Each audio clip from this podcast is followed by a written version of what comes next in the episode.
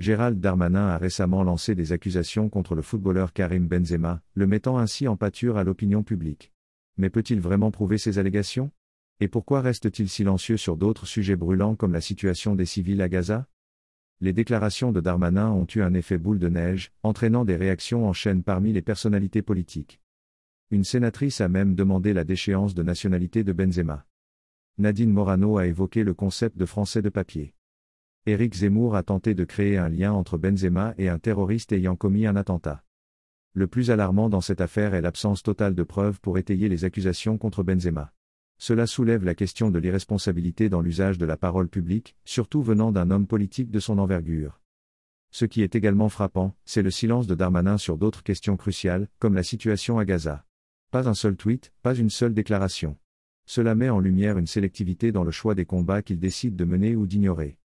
Cette stratégie politique, visant à se positionner face au Rassemblement national en jouant sur le barrage républicain, est dangereuse.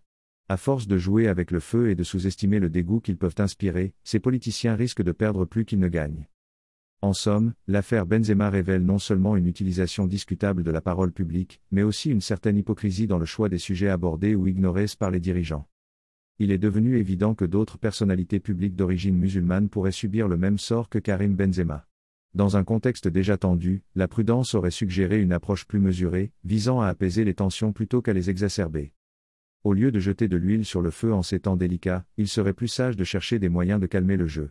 L'escalade de la rhétorique ne fait qu'aggraver une situation déjà complexe, et il est temps de réfléchir aux conséquences de telles actions. En somme, la nécessité de l'apaisement devrait primer sur toute velléité de souffler sur les braises d'un feu déjà bien alimenté.